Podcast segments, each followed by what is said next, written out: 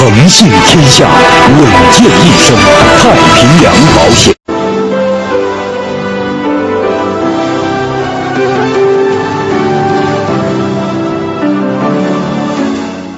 锵锵三人行，大家好，马先生，哎，园子，嗯，上次我对你讲的事儿 印象很深，所以某种意义上啊，咱们得感谢王朔老师，要没他，我还不知道这礼拜聊什么呢。所以呢，看着他出头，咱们就可以聊两集啊。实际是马先生啊，跟这个王朔他有很多回忆，所以呢，上回书说到，上回书结尾。这个园子提到，曾经跟人前妻是同事，是同事，对吧？罗勇啊什么的，是咱们 人家罗勇，人家罗勇不是咱们罗勇是吧？行啊，这马先生就有想起来了。我我那个我认识王朔，比不是比较早，那时候他是一个没结婚的人，我我那时候刚结婚。那时候叫泡妞嘛，泡妞泡就得花出大量的时间，天天黏着。后来叫戏果。对我我对我觉得现在谈恋爱特别简特特别简单化了，过去的非常复杂，要设计要干什么，绞尽心思怎么能贴近他。那时候我记得我跟他那个去两件事，我记得比较清楚，一个事是我跟他他到舞蹈学学校去。然后进去那时候门口进去时候多少也得得得就是还得化化妆什么的得进去，因为门口那传达室的老头都看得特紧，老问你哪来什么的，你看不像好人不让你进。嗯。进去有有一次我跟他混到人宿舍里去了，那时候女生宿舍呀都是呃八个铺，然后呢我在那在那就是有一句没一句的瞎贫，没有内容，就是在那贫，就是每耗一分钟就是一个胜利，对吧？那么后来那女孩呢，都是每个人都能拿一脸盆，里头一牙刷缸、牙刷、毛巾，但都到那个。盥洗间洗洗完了以后，拿完盆都回来，把床底下一搁，床边上一坐，那就暗示我们就得走人了，人要睡觉了。然后我觉得实在不好意思了，我还跟王硕说：“我说咱咱走吧。”王硕说：“再待会儿，再待会儿。” 全这样，就这么泡。后来呢，就有一件事，就是我我在那个出版社呢嘛，那时候在编辑部，有一天突然他找我，王硕说：“说儿子，我请你看舞剧。”我是从来就没看过舞剧，就没看过那个东西。他说：“我请你看。”后来我说去吧，我在哪儿？他说天桥剧场，然后我就去了。我们俩约着，那时候也没手机，什么都没有，就说约好了在门口见面。我去了以后呢，到那儿全是人山人海，他说哎看见他了，他说给给给你票。我说你呢？他说我没票。哎，我说哪有这么请人看戏的，是吧？人家过去看戏，就是你朋友请，你得咱俩一块儿看啊。你就一张票，我一个人来了，我又不喜欢看这事儿，然后我拿一张票，我进去坐那儿傻子似的。然后我说你呢？他说你甭管，我没票。啊。然后我就进去了，进去以后呢，他那票是第一排的。那时候就是那时候土看戏喜欢在第一排，第一排近呐，对吧？其实角度并不好，那么仰着嘛。我就坐下了，坐下了以后呢，呃舞剧开始呢，哎，王朔从后台下来了，他从后面下来了。哎呦，我当时觉得特奇怪，我说呀，怎么能上后台去啊？因为我们那时候吧，就觉得。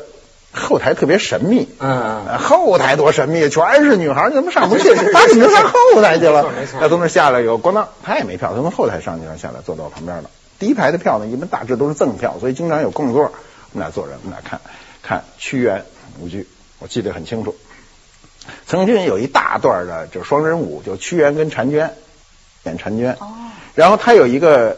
这个很暧昧的动作，就是两人舞到激情处的时候呢，这个婵娟呢有一个下腰的动作，这个屈原有一个俯身的动作，但是呢那时候也那个舞剧拍的也比较暧昧，他是背冲着台下，啊，就这屈原是背，所以就看不清楚了。然后王朔就特别猝不及的跟我说：“估计丫挺亲了个嘴儿。”就当时，对，当时他就跟我说这么，我印象很深。他说：“估计丫挺亲了个嘴儿。”然后我说：“丫有点醋。”我心里就想：“哎，怎么有点醋啊？”然后这就是他请我看舞剧的全部印象，就是这个。就是最后就我今天想起来，就是戛然而止，就停在这儿了，就停在他说这句话了。后面怎么散场什么就不太清楚了。嗯。呃，元子，你说那个时候，这个你你你特别小的时候，这种那北京的男孩子泡女孩子，就这么点干聊啊，都是这。对，空手道。那时候吧，你知道吗？还崇尚点文化，不像现在比较物质哈。大家都哎，你得给我买一个什么呀？上哪吃饭？哪有钱请吃饭呢？那根本就不可能的事儿。然后就是干聊，聊文学，说哎，你看什么书了？说我看托尔斯泰了。哟，你看什么了？哟，我我看一个什么什么什么什么复活了什么的，就聊这些。而且呢，有一种。呃，怎么说？鄙视金钱，我们那受的教育视金钱视金钱如粪土，呃，不屑于聊钱，多没劲，多庸俗啊！现在可不是这样了哈。呃，你说现在的女孩吧，对现在哪人聊这个呢是啊，现在哪有这功夫啊？你先送我什么一东西吧？哎呀，哎呀，真是！你看我到香港去，我就觉得呀，也挺凄凉。这个香港人，这个同事老是说得挣钱，挣钱，不挣钱怎么泡妞啊？怎么怎么去过？哎，那个时候我刚从大陆去的，我说泡妞干嘛要挣钱呢？那钱都什么关？我们不就是干聊吗？都是 拿到水库边上聊去吗？这就我就发现一点，就是香港人啊，南方人呐、不太善于这种呃空聊。你比方说，他的呃一个摄影师，他就跟我说，他说那你怎么可能不要钱呢？我找一女孩，我总得请她吃顿饭吧。吃完饭之后怎么办呢？我得去看个电影吧。看完看完电影怎么办呢？我得去卡拉 OK 唱唱歌吧。后来我明白一件事儿，就是他的男孩子害羞啊，朴实也可以说到什么程度？如果咱不找点事儿干呢，咱俩坐这儿，我不知道跟女孩说什么他，没有一个依托。你知道吗？嗯所以北京人，北京人在这上面是有名的，能瞎侃，就是去了。我记得那时候所有的人都是一个状态，嗯所以为什么后来就像编辑部故事出来以后就特别引起轰动呢？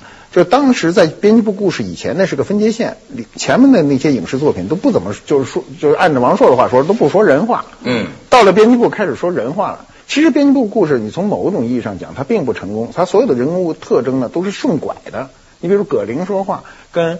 跟葛优的这个那个李东宝，其实是呃，于德利都是一个人在说话，哎都是一个方式。都是王朔但是问题这个角度我还没想过真对是所有人说话都是一个方式，只有牛大姐是另外一个方式。嗯，所以呢，他那里就发生一个碰撞。我不认为那个那个这个事儿是当时我觉得连王朔都意识不到的。后来包括王朔拍拍了一个非常就是非常费劲的一个电视剧，他跟王海玲合作拍的那个《爱你没商量》，那个就不不成功。当时我跟王朔讲过，我说这里最大的问题出在没有一个坏人，全是好人，全顺了拐，这戏就不好看。啊，那时候的戏最好看的都是香港有些戏，有一些比如有一个演员叫温兆伦吧，他演一个坏人给老太太都气晕过去，就是因为我们电视剧上没有这么坏的人，坏人都是很脸谱化的，就是生生出来就特坏。呃，那个好人就是也是脸谱化的，是是当他非常生活化的时候，他就比较感染人。那个时代的时候呢，就是王朔小说和他的呃电视剧都是做了前后两个时代的一个分界线。它为什么引起人关注？就是它全切在这个这个沿儿上了，后面人再切没有用了。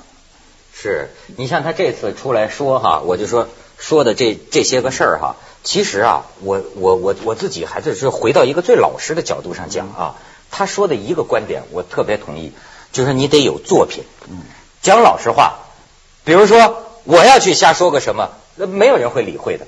为什么他说就有人会理会啊？说到底，我自己想想我自己，因为他过去写的小说影响过我，这这这这这是有东西的人。你你你比如说，甭管他他说张艺谋还是说黄金甲，什么装修大师这些，他并没有说出，他并没有说什么多么呃呃呃什么不同的呀。我我觉得呢，是人家说的好，说的准确，说的有意思，呃，所以呢，他引起了一个注意。您觉得？对对对对因为是他是王朔，对，因为他是王朔。我们一般说就是人微言轻嘛，你人没有地位，你的说话也没有地位。那人有地位，你的地位是过去确立的，就是因为他怎么确立这地位，就是我说的他的文学能力。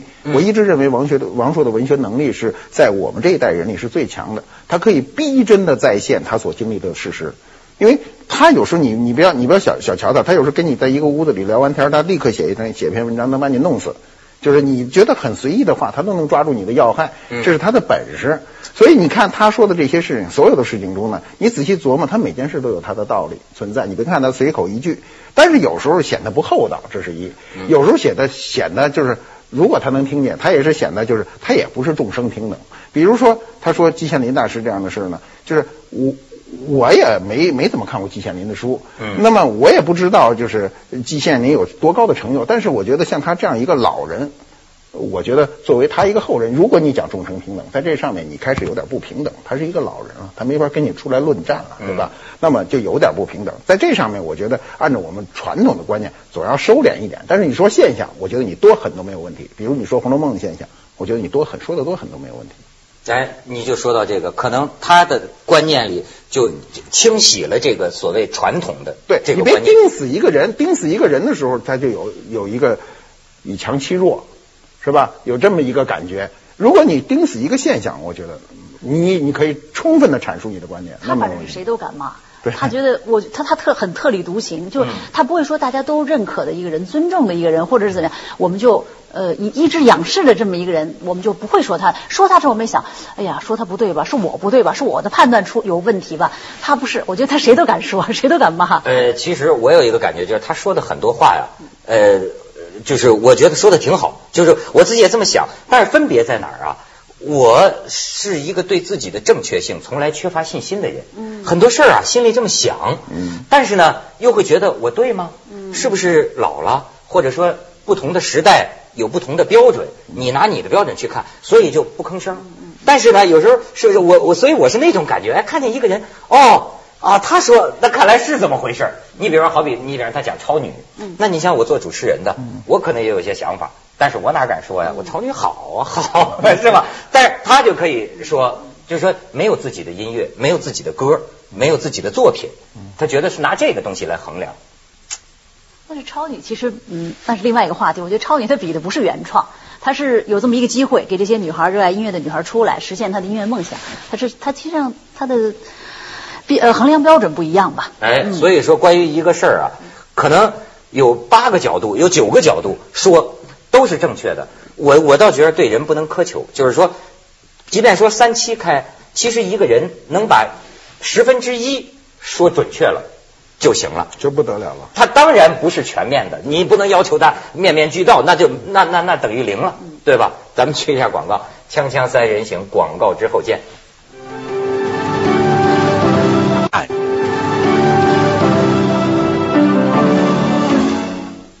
其实，所以接着刚才这聊啊，说咱大陆没文化啊，其实我倒觉得大陆啊，这个太有文化了。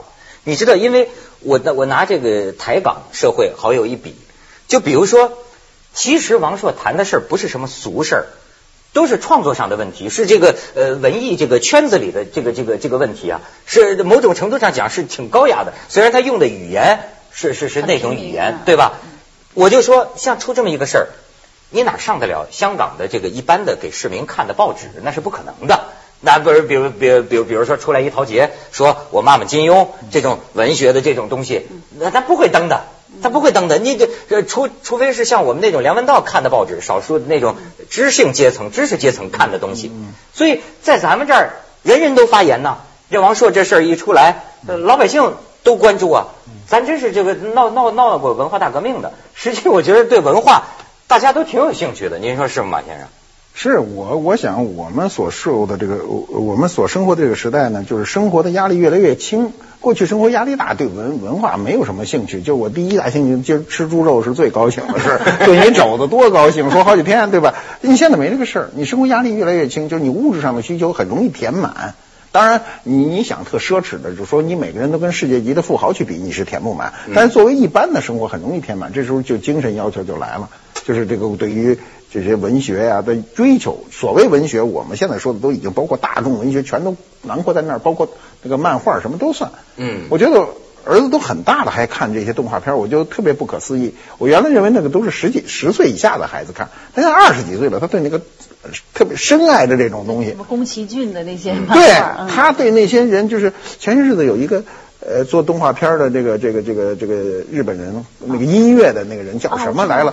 在保利，哎呦，宫崎骏你是吗？我不给不是他宫崎骏作曲的，作曲的。御用作曲的那个人，对，来了以后呢？音乐会，我儿子去了，是同学叫他去的，就是去了以后，哎呦，他回来跟我说，你不知道那个会场有多么热烈，所有人呢对那个呃那个音乐师的那个崇拜。其实他们都是成年人了，按照我的标准，那都是我像我儿子那岁数，我的所有的事儿都担当了。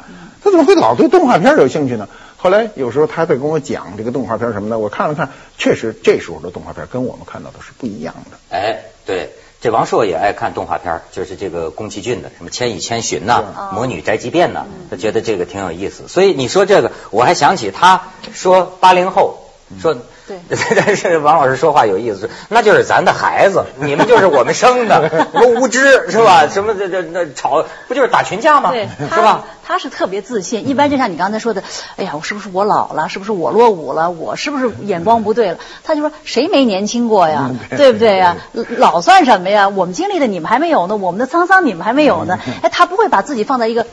呃，呃弱的位置，说哎呀，看来我是老了哈，我是不如这帮年轻的。他心态特别好，呃对，你像上次呃，我我我我我有时候碰见他，他跟我聊说他准备搞这个写作网站。我跟你说，他现在说这个事儿，网上人还有人说说说王朔该进文化养老院了。我说如果他要进文化养老院，我就已经在棺材里待着了。我觉得他狠心呐，好家伙，说的那一次就说我现在我我我我现在上上上上网写作，我不出纸媒了。对对，呃，他他那么一说，让我觉得我这个搞电视的，他比如说他说姜文是会是最后一个电影大师，说是再过过不了多少年呐，进电影院看电影那叫古典，那那已经是古典艺术了。我听他这么一说呀，我就觉着像我这做电视的，可能过不了多少年也都成了个古代的形式了，因为你现在这个网络，你比如说在线写作，你点击进来一个人一毛钱，这多好啊，又挣钱，谁爱看？谁 谁来看？避免了中间环节的这个这个剥盗版啊剥削。对我也用不着靠凤凰了。嗯，我的自己家里我支个摄像机，我就聊呗。现在就有啊，播客呀，而且多自由啊，也不用像在这儿说什么都受限制。嗯，这这儿也没什么限制啊。你看他那个，他说省了中间环节，一个是书商，一个是盗版，还有那像校对。他说我最怕的那校对，我明明说了一个找不着北，然后那校对的那个编辑改成了找不到北的方向，就这个语言的魅力就完全没有了。没错，就说一个跟你们过去当过编辑的有关，他挺，我就看他挺计较。说当年有个老编辑说他没没见过“林林总总”这个词儿，就要给他改。林林总总，老编辑没没听说过，就得改。呃是，呃过去是这样，我们今天的编辑也比较好当，就是来了以后差不多了就发了就完了，错就错了。我们过去都非常严，做编辑的时候，王朔是深受其害。因为你比如他的《空中小姐》，他的《空中小姐》呢发出来以后非常轰动吧，但是他最早那个责任编辑是龙世辉，龙世辉呢是这个《林海雪原》的责任编辑，《林海雪原》我们都知道当时最著名的中国的长篇小说，那么呃王朔把这个东西给了这个龙世辉以后，龙世辉说你这个小说基础很好，就是就是比较单薄，不够热闹，然后王朔就写，那时候都是写呀，都是一稿一稿写，哪有电脑啊写，写写写，由三万字呼噜呼噜这个几稿以后变成十几万字了，然后龙世辉就退休了，把这稿子就给了张中鄂，给了张中鄂呢，张中鄂看完这稿子，这稿子真好，就是太热闹了，就是然后就开始往下删，最后又删回三万字，最后才发表的，就是当时的编辑左右作者是。呃，是一个天经地义的事儿。嗯嗯，我们有很多作者，那折腾就是好多年让老编辑给折腾的。我是非常尊重作者的，所以我是当时我在出版社呢，就是专门看自由来稿，我对自由来稿有极大的兴趣。嗯啊呃，每天第一件事拿把剪刀把那个全豁开了，把稿子都摞好。